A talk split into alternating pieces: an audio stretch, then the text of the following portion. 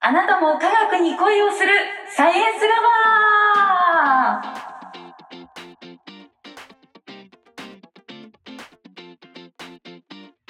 皆さん、はじめまして趣味は読書でミステリーが大好きです。学生時代は文系のど真ん中を行っていました。瀬戸と。はい、えー私、大学院では遺伝学の研究をしていました。もう科学にどっぷり、科学を愛しているはい。小池で二人でね、お送りしていこうと思います。はい。この番組は毎回科学をこよなく愛する研究者の方をお招きし愛する科学への深い思いそして研究内容への愛情を聞くことで私たちも科学に恋をしてみよう好きになろうという番組ですで最初に話した通り私文系のど真ん中うんということで科学にはあんまり触れてこなかったちょっと苦手意識もある部分があるので、うんうんわからないことはちゃんとわからないっていうふうに言って楽しさを味わっていけたらなというふうに思います。はい。で小池さんは逆にもう科学にどっぷり使っている方ですよね。そうですね。その僕、高校の時からずっと生物学が大好きで、はい。もう大学入って大学院に行ってみたいな感じでずっとやってきたんですけど、まあその全然知らない分野もあるので、そこは割と瀬戸さんとうん同じ目線なのかなと思いつつ、はい。そのやっぱり科学っていう営みの魅力みたいなものはすごく大学の時に感じてました。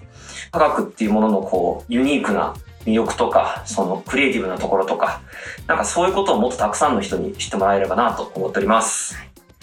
さあ初回のサイエンスラバーでは私たちがなんでこのポッドキャストサイエンスラバーを立ち上げたのかエピソードゼロですね。ということをお伝えしていきます。で初回も実はゲストがいるんです。はい。横にいます。そうですよ。はい、ご紹介します。一般社団法人リール代表理事の長崎正史さんです。よろしくお願いします。よろしくお願いします。まあ、行々しく紹介したんですけれども、はい私たちもリールの一員メンバーですね。ということで、このリールなんですけれども、学びについて学ぶラボとして去年8月に作られたものなんですね。はいで、リールをそもそもどうして作る経緯があったのかというところを教えていただけますか？はい。楢崎さんお願いします。はい。じゃあよろしくお願いします。じゃあちょっとまず僕の自己紹介というか、はい。もさせていただければと思いますが、で僕は、えっ、と、まあ、リールというのをやりつつ、映像制作会社で、えー教育コンテンツをたくさん作ってきました。まあ、E テレの番組だったりとか、まあ、特にその中でも学校放送の番組だったりとか、まあ、あとは教科書のコンテンツを作ったりとか、まあ、いろいろやってきました。で、あの、そういう教育系の映像コンテンツ作っていく中で自分たち自身ももっと学びについてちゃんと研究したり、そもそもこれってどういう意味があるんだろうとか、そういうことをなんか見つめた上でちゃんとコンテンツをうん発信していきたいなと思ったので、まあ、学びについて学ぶラボと称して、まあ、リールこれも Learn About Learning あ、大事ですね。この省略なんですけど、はいそれ略してリールという社団法人作りましたというのがまず一つのきっかけですと。はいなるほど。はい。で、まあ、もともとその学びについて学ぶラボっていう、まあ、割と広いテーマだったんですけど、その中でも、まあ、特に今ここにいる小池くんが、はい。はい。はい、ずっと、まあ、サイエンスコミュニケーションというか、うんその、まあ、科学をもっと一般の人たちに、まあ、知ってもらいたいみたいな、そういう活動がしたいんだみたいな熱い思いがあったので、で、それ何か形にできないかなっていうことで、ずっとまあみんなでアイデアを考えてた中で、まあ出たんですよね、このアイデアが。そうなんです。よ。やっぱりその科学っていうものをもっといろんな人に身近に感じてほしいとか、科学のこういうところを知ってもらいたいみたいなことが、えー、まあ思いとしてありまして、あの、ディスカッションとか、アイデアを踏まえた上で、今回専門家の方にインタビューするっていう、ポッドキャストを作ろうという、はい、運びになりました。そうなんですよ。僕も、まあちょっと小池くんのそういう科学に対する熱い思い聞いて、すごく共感するところがあって、っていうのもまあ、いろいろこれまで映像コンテンツ作ってきた中で、まあ研究者の方だったりとか、まあそういう方にいろいろインタビューをする機会があったんですけど、どの方にお話を聞いても、うん。もうとにかく話がやっぱり面白い。うんそしてなんか情熱を皆さん持ってらっしゃる。あ僕も大学でいろんな講義受けてましたけど、やっぱりこう、情熱を持ってる先生の話ってすごく面白いなとうん。思います。やっぱり人生の大半を研究に捧げてらっしゃる方だったりするので、そうですよね。うんやっぱその人しか知らないこと、その人しか語れないことっていうのがたくさんあると思うんで、面白い感じで深掘りできたらなと思っております。私頑張んなきゃね。ねそうですね。長崎さん、サイエンスラボはこれから始まりますけれども、どんな風になってってほしいとかありますか？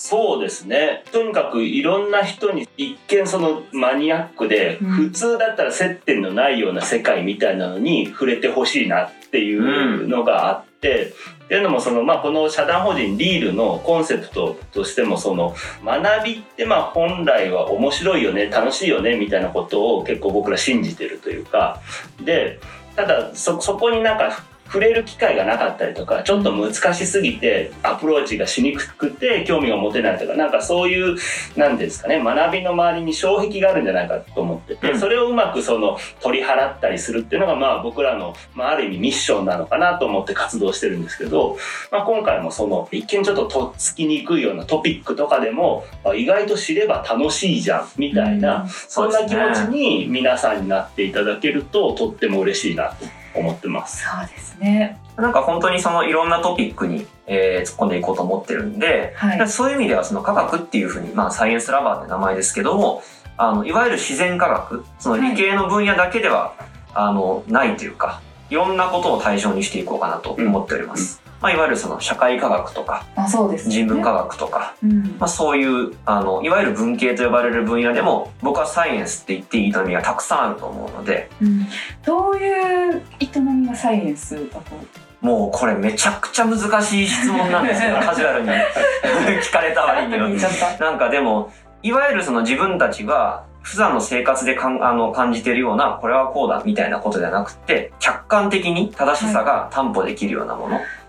そのちゃんとした調査とかの手続きを踏んだ上で知識を積み上げていくっていう営みは科学。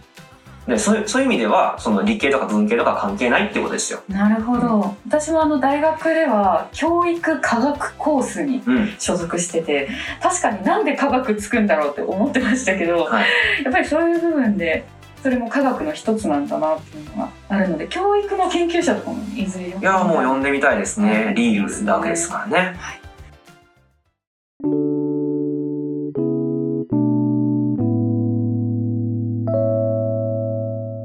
で、ちょっとこれからそのいろんな研究者の方にお話を聞いていく中で、ちょっとこう注意事項というか、その、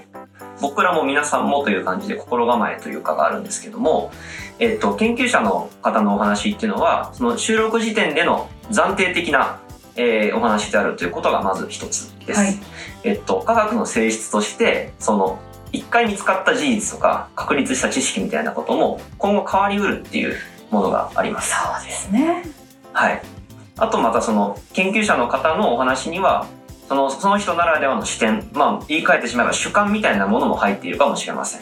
なんかそういうところで、その、番組の中で語られたことが、もう今後、もう一切変わることはない事実だっていうわけではないっていうことを、えー皆さん心に、えー留めておいていただけるとありがたいです。まあでもね、この科学が変わりうるみたいな話とか、うんそのその人の主観が、視点が入るみたいなことも、裏を返せば科学の魅力だったりすると思うので、そうですよねだからこそ情熱的にそなるっていうう、そうなんあですよりま。すからなんかそこも含めて楽しんでいただければと思っております。はいサイエンスラワーではツイッターのハッシュタグもはい。作っておりますツイッターで「ハッシュタグサイラバラジオ」これ全部カタカカタカナですすね。はい。ハッシュタグサイラバラジオとつけて感想などつぶやいていただけると私たち励嬉しいです。はい、はい。エゴサしますよ。よろしくお願いします。はい。そしてサイエンスラバーツイッターアカウントも作りました。はい。はい。私たち瀬戸と小池も日々のことをつぶやいていきますのでぜひフォローの方お願いいたします。ます。はい、ではサイエンスラバーこれから頑張っていきますのでぜひぜひお聞きいただければと思います。よろしくお願いします。よろしくお願いしまますしてください。楽しみに。